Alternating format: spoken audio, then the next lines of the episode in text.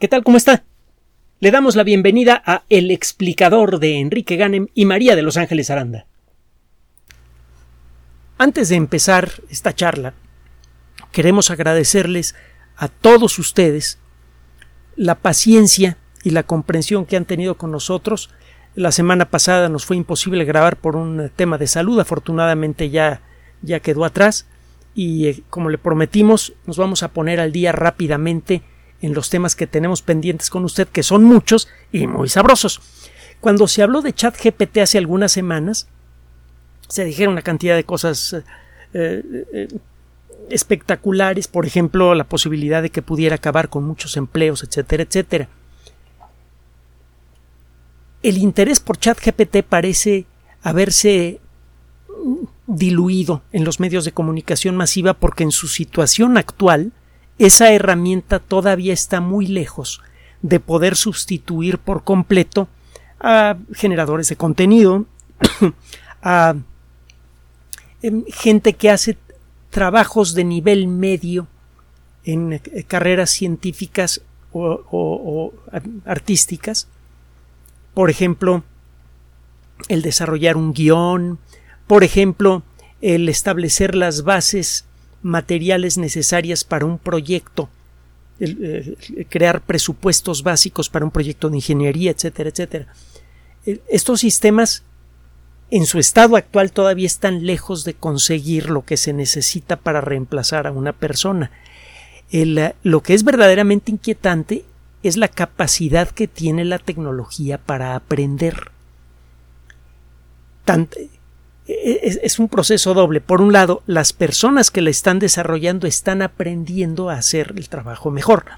Y por otro lado, la tecnología misma, por su propio, por su propia capacidad, está creciendo. no solamente es el talento de los diseñadores, sino el talento de la herramienta, los que crecen continuamente. Uno de los eh, grandes temas relacionados con la inteligencia artificial moderna es precisamente el papel social que puede llegar a tener en pocos años. La inteligencia artificial en la actualidad, la disponible a través de aplicaciones como ChatGPT y otras similares, por ejemplo las que permiten diseñar una imagen a partir de una descripción de texto, está a la altura de los primeros teléfonos celulares. El ejemplo lo hemos usado en otras ocasiones. Los primeros aparatos eran enormes, la batería les duraba poco tiempo, gastaba una cantidad de corriente enorme, daba la impresión de que eh, de la antena salía una energía suficiente para eh, hacer palomitas de maíz, que si uno metía la antena del, teléfono celular en un montón de, granos de, maíz palomero, se hacían palomitas y servían únicamente para hacer llamadas telefónicas, que además eran carísimas, generalmente de corta duración, no solamente por el costo, sino también por la duración de la batería, etcétera, etcétera, etcétera. En cuestión de tres o cuatro generaciones, pasamos de los teléfonos que deformaban a los cinturones y podían llegar a producir problemas de espalda por el peso que tenían. Usted tenía que llevar un teléfono como esos todo el día, acababa con la espalda hecha polvo Pasamos de eso a teléfonos que se perdían adentro de la ropa y que empezaban a tener algunas capacidades adicionales, como por ejemplo llevar un calendario, llevar una agenda y otras cosas más. Una generación después aparecieron los teléfonos inteligentes y eso ha generado un cambio económico y social verdaderamente espectacular, para bien y para mal. Bueno, la tecnología que ahora llamamos colectivamente inteligencia artificial va por ese camino.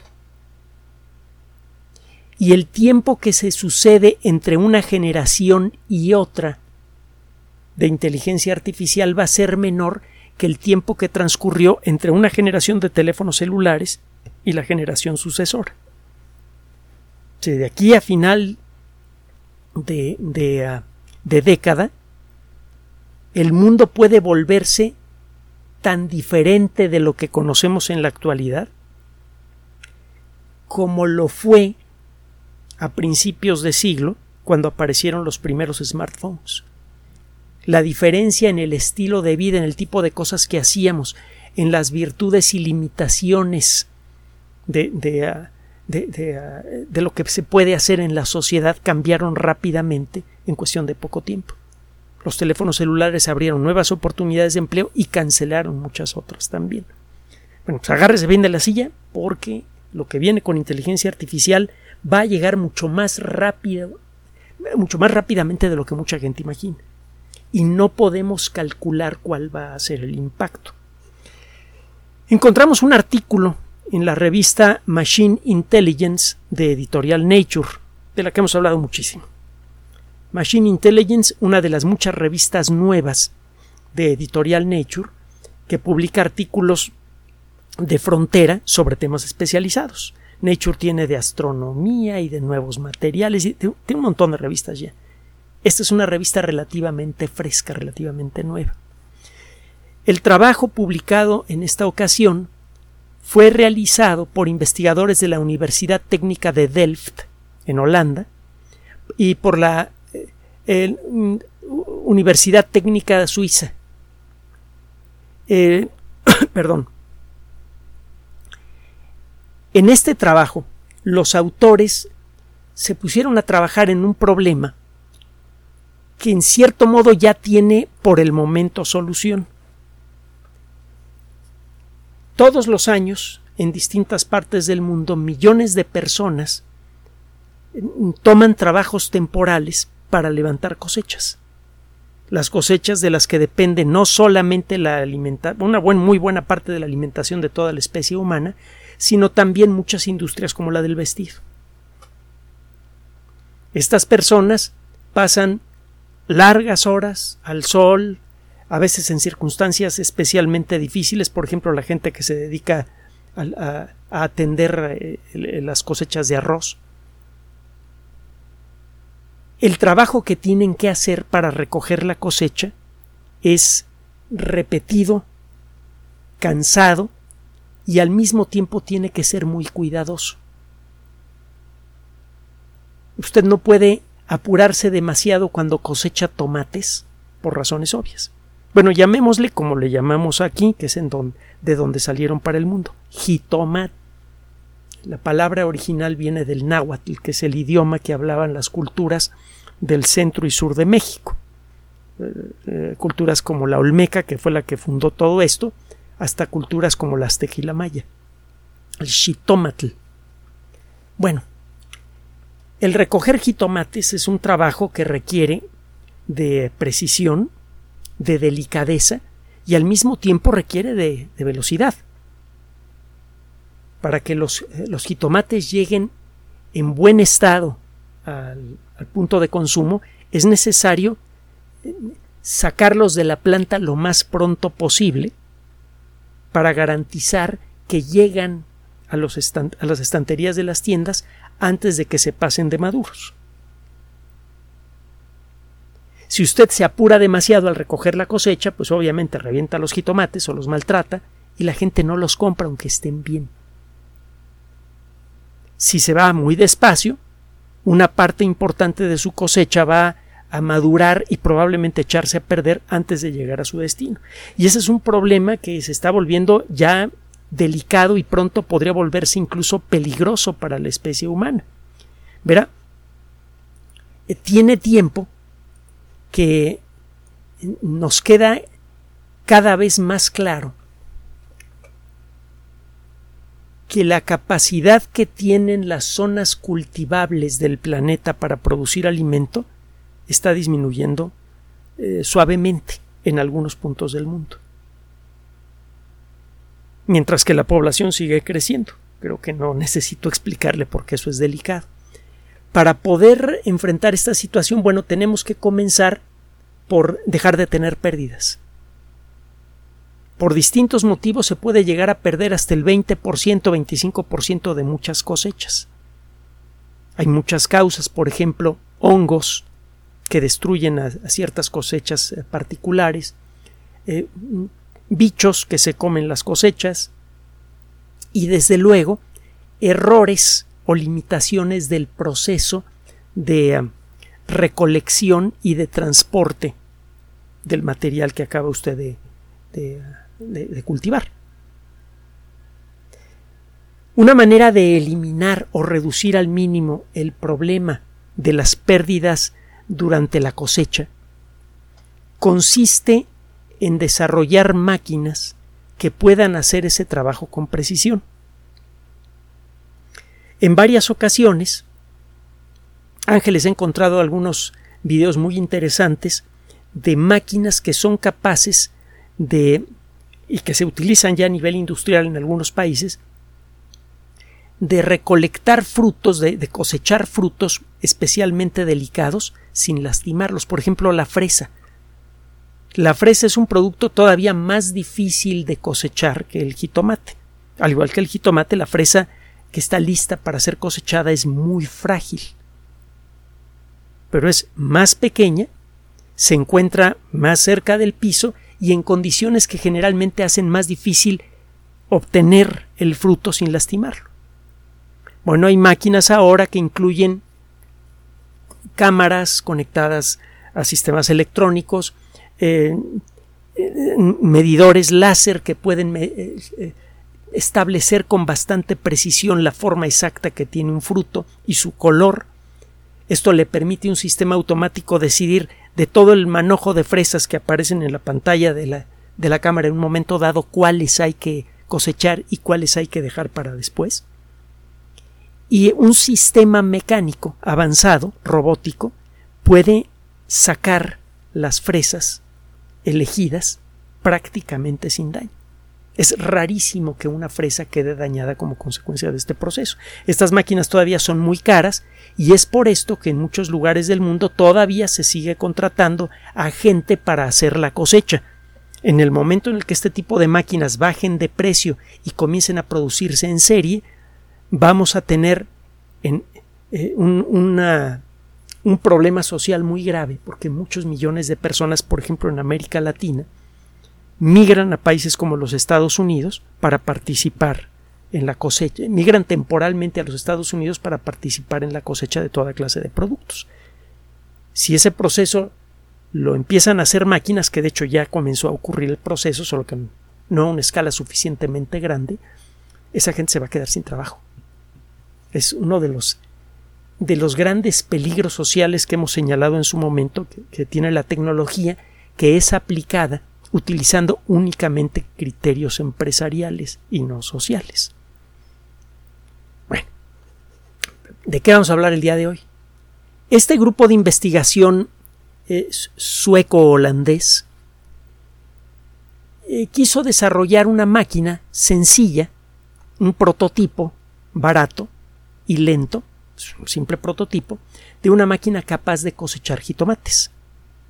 Solo que aquí utilizaron una ayuda que habría sido impensable hace algunos años. La ayuda vino de ChatGPT. Lo primero que hicieron estos investigadores fue preguntarle a ChatGPT qué tipo de eh, qué tipo de máquina cosechadora convendría fabricar cuál podría ser más más viable comercialmente eh, que pudiera tener un mayor impacto económico ChatGPT replicó que sugirió una máquina cosechadora de tomates basándose en la fracción de las cosechas que normalmente se pierden como consecuencia de los problemas que le mencioné hace rato. De arranque esa sugerencia fue muy interesante. A lo largo del proceso, el sistema estuvo haciendo algunas sugerencias muy interesantes con respecto a la las características que deberían tener los brazos robot que iban a recuperar los jitomates, los sensores que se deberían utilizar para evaluar en el menor tiempo y de, la manera más precisa posible el estado de los jitomates para ver cuáles conviene arrancar de la planta y cuáles conviene dejar para una segunda vuelta de, eh, eh, para una segunda cosecha una vez que ya estén maduros. Entonces el sistema estuvo dando una serie de sugerencias sobre lo que se debe hacer para diseñar al robot. No diseñó al robot este sistema, pero sí ofreció sugerencias que le dieron un valor agregado muy interesante a la máquina. El prototipo, una vez terminado, basándose en las sugerencias de ChatGPT, realmente pudo realizar un proceso de selección de los jitomates maduros con rapidez y pudo recabarlos prácticamente sin daño. Insisto, este prototipo trabaja despacito, no es muy caro, no valdría la pena fabricarlo, sirve únicamente para demostrar cómo se debe hacer una máquina cosechadora de jitomates. Una compañía dedicada a la robótica puede tomar esas sugerencias y basándose en su experiencia puede fabricar máquinas más rápidas con todas las características necesarias para para que tengan valor industrial, por ejemplo, que sean máquinas duraderas, que requieran de poco mantenimiento, que sea fácil aplicar el mantenimiento cuando éste sea necesario, etcétera, etcétera, etcétera. Eso ya, ya lo saben ellos. Pero el caso es que ChatGPT dio una larga serie de sugerencias que en la mayoría resultaron ser muy valiosas para recortar el tiempo de diseño del robot y para hacer el proceso, para hacer que el robot a final de cuentas fuera lo más efectivo posible. Esto, bueno, sí, suena interesante y ya. La noticia es eh, sabrosa no solo por lo que es. ChatGPT se puede convertir en ChatGPT y otras herramientas similares se pueden convertir en grandes auxiliares para los diseñadores de robots, por ejemplo. Y ajustando esta historia a distintas, a distintas disciplinas, ChatGPT puede ayudar en mucho, a, por ejemplo, a la gente que quiere organizar un almacén. Le puede sugerir categorías que faciliten la clasificación correcta de toda clase de productos. Por ejemplo, si usted tiene que clasificar los productos de una gran ferretería que recibe toda clase de cosas, eh, montones de focos diferentes, miles de tipos de tornillos diferentes, etcétera, etcétera. Una herramienta como ChatGPT podría sugerir técnicas de clasificación para esos productos que a lo mejor no se le ocurrirían a un ser humano, o cuando menos no a las personas que están involucradas en el proceso, y eso aceleraría mucho el desarrollo de un nuevo sistema de inventarios que permita clasificar de una manera más precisa y rápida a lo que llega al almacén. Eso permite localizar las cosas con mayor rapidez. ChatGPT ya tiene ese potencial de dar buenos consejos basándose en todas las fuentes de información que tiene disponibles. Lo que es verdaderamente inquietante es lo que viene más adelante.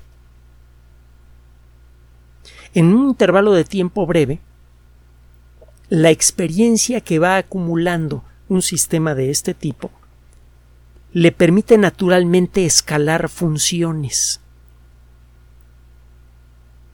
Además de dar buenas sugerencias sobre qué tipo de robots conviene construir y qué características debe tener el robot, este tipo de herramientas eventualmente pueden empezar a dar sugerencias sobre posibles eh, eh, proveedores para una fábrica de robots, sobre cómo suavizar el proceso de construcción en serie de los robots.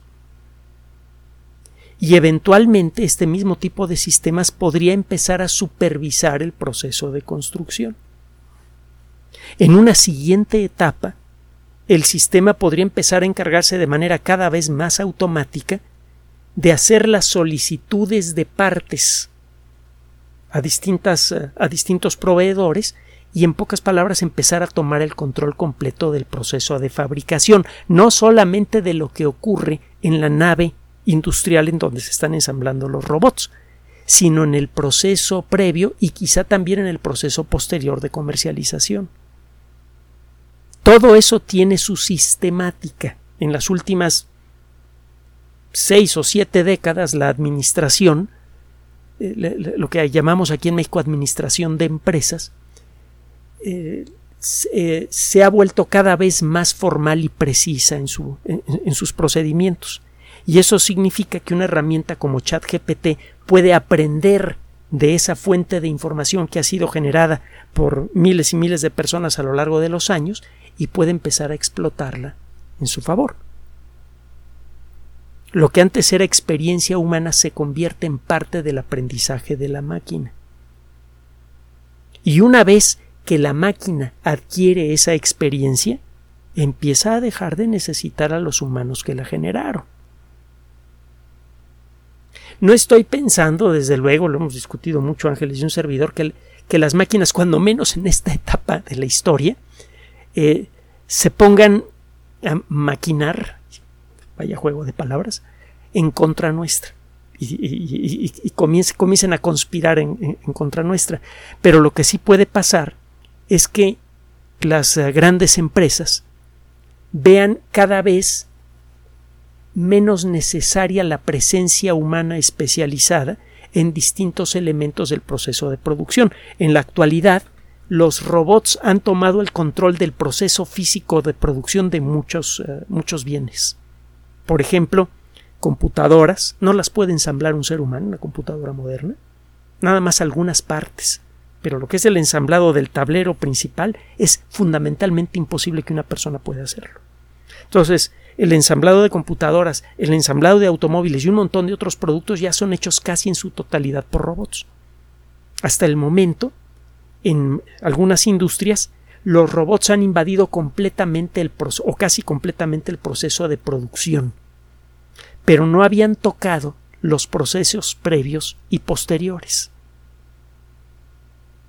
Este ejemplo señala la llegada de la época en la que herramientas de inteligencia artificial puedan empezar a comerle terreno a las otras etapas no mecánicas del proceso de producción de, bienes de todo tipo. Además de poder construir automóviles, los robots alimentados con herramientas de inteligencia artificial, empiezan a tener la posibilidad, para el futuro no muy lejano, quizá más cercano de lo que quisiéramos imaginar, de tener la posibilidad de entrar a controlar parcial o totalmente el proceso de diseño de nuevos productos, el proceso de eh, control de proveedores, control de gastos, y eventualmente también del proceso de distribución, de evaluación, de, de, de, cómo los distribuidores están distribuyendo el producto, etcétera, etcétera, etcétera, que son trabajos que ahorita son 100% humanos. La tecnología ChatGPT, como lo comentamos en su momento, no va de un día para otro a quitarle el empleo a arquitectos, ingenieros, médicos, etcétera, etcétera al principio se va a convertir en su aliado. Esto es lo que está pasando en el mundo de la medicina. Herramientas como ChatGPT realmente están ayudando a que los médicos puedan hacer mejor el diagnóstico. Pero afortunadamente todavía son los médicos los que, los que realizan el proceso de, de aplicar un tratamiento, de seguirlo y de evaluarlo. Pero lo que vamos a ver en los próximos meses, quizá en los próximos pocos años, es cómo este tipo de herramientas empiezan a comerse las distintas eh, poco a poco distintas etapas de lo que es el trabajo humano especializado. Este es un buen ejemplo, es un buen aviso. En muchas historias de ciencia ficción que han sido llevadas a la pantalla, a la pantalla grande, como Terminator y mucho antes esa película de la que hemos hablado mucho y que es el, eh, quizá el gran ancestro de muchas de las eh, perspectivas que ahora tenemos sobre inteligencia artificial, la, película que se llama eh, The Forbin Project, Forbin, así como suena, F-O-R-B grande I-N, en español le llaman Guardián 1980 o algo así. En esa película al igual que The Matrix y, eh, al igual que Terminator, etc. Eh, una nube de computadoras muy poderosas encargadas de cuestiones militares acaban desarrollando inteligencia artificial en un tiempo muy breve, deciden que la sociedad humana es peligrosa y le ponen el pie encima de distintas maneras. La realidad es que el primer peligro social importante que empieza a quedar cada vez más claro en relación a la inteligencia artificial es más gradual, pero no por ello es eh, más fácil de enfrentar. El desarrollo de estas herramientas es imparable. Si una empresa, una organización o un país deciden no participar en el desarrollo de esta tecnología, como el Internet a final de cuentas es universal, el, el tratar de aislar a un país de las consecuencias del desarrollo de esta tecnología va a resultar francamente imposible. Además va a ser indeseable porque eh, si aparece, por ejemplo, una nueva herramienta que facilita en mucho el diagnóstico médico rápido y certero, eso va a recortar en mucho el impacto económico que tienen los servicios de salud en la salud económica de la sociedad humana. Se pierde mucho dinero por retrasos en el diagnóstico, por malos diagnósticos, etc. Si aparece una herramienta así y un país decide prohibir su acceso para proteger eh, a, los seres humanos que practican una X profesión, lo que va a conseguir es quedarse atrás en materia de salud, con grandes impactos sociales. Entonces, el desarrollo de esta tecnología es imparable, por este y por muchos otros motivos. Y el caso es que empieza a quedar claro que esta tecnología, por su evolución natural, va a empezar a comerse trabajos que hasta hace poco escapaban, cuando menos parcialmente, de este proceso de industrialización automatizada que le ha quitado ya el trabajo a millones de personas en todo el mundo. A mediados del siglo XX, uno de los sectores laborales más prósperos eh, en el mundo era el sector automotriz, la gente que trabajaba en las plantas que ensamblaban automóviles, sobre todo en los Estados Unidos. Se encontraban entre los obreros mejor pagados del mundo esa labor ya desapareció.